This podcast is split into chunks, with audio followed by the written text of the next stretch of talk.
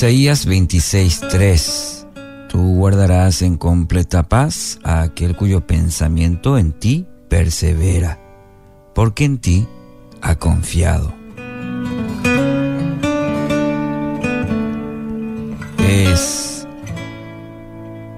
la manera en que se ganan o se pierden las batallas se dan en el plano de la mente. Las batallas más intensas de la vida se ganan o se pierden en el plano de la, de la mente. Y es un tema que aborda con frecuencia, eh, sobre todo el apóstol Pablo. En Romanos 8, por ejemplo, señala que los que viven conforme a la carne ponen la mente en las cosas de la carne, pero los que viven conforme al espíritu en las cosas del espíritu. Porque la mente puesta en la carne es muerte, pero la mente puesta en el espíritu es vida y paz. La mente puesta en la carne es enemiga de Dios porque no se sujeta a la ley de Dios, pues ni siquiera puede hacerlo. Y los que están en la carne no pueden agradar a Dios. Versículos 5 al 8.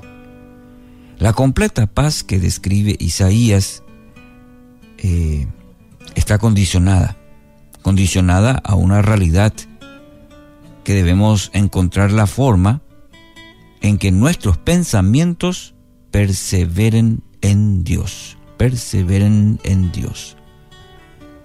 La palabra que escoge el profeta, perseverar, nos anima a creer que el estado caótico de nuestros pensamientos puede ser alterado. Y esta observación comunica una enorme sensación de alivio para nosotros la falta de disciplina que caracteriza nuestros pensamientos, eso revela con cuánta facilidad la mente se acostumbra a deambular de aquí y por allá sin que nosotros logremos imponerle alguna restricción. Nos sentimos tentados a rendirnos ante la ilusión de que nuestra mente posee vida propia, separada de nuestra voluntad. La obstinación de ciertos patrones de pensamiento solamente sirve para afianzar en nosotros la sensación de que esta es una batalla que no podemos ganar. Ahora, el profeta aquí, el profeta Isaías sostiene que es posible anclar con tal firmeza nuestros pensamientos a la persona de Dios que la intensa lucha que normalmente acompaña nuestra vida interior se vea desplazada por un estado de deliciosa quietud y paz. El proceso que debemos recorrer, mi querido oyente, para alcanzar ese estado de, paz no es sencillo. La ley de la vida indica que sujetar la, la, mente requiere la misma disciplina y esfuerzo que son necesarios para alcanzar, por ejemplo, un, buen estado físico, que requiere disciplina, eh, ser constante. Entonces, cuando hablamos en el ámbito espiritual del proceso para alcanzar la paz, lo es de la misma manera, es una disciplina y requiere esfuerzo, eh, ser constantes.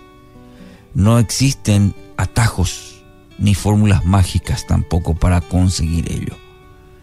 Nada ilustra mejor esta realidad que la imagen de Jesús, cuando lo encontramos ahí en los evangelios, relatando la agonía de espíritu ahí en Getsemaní.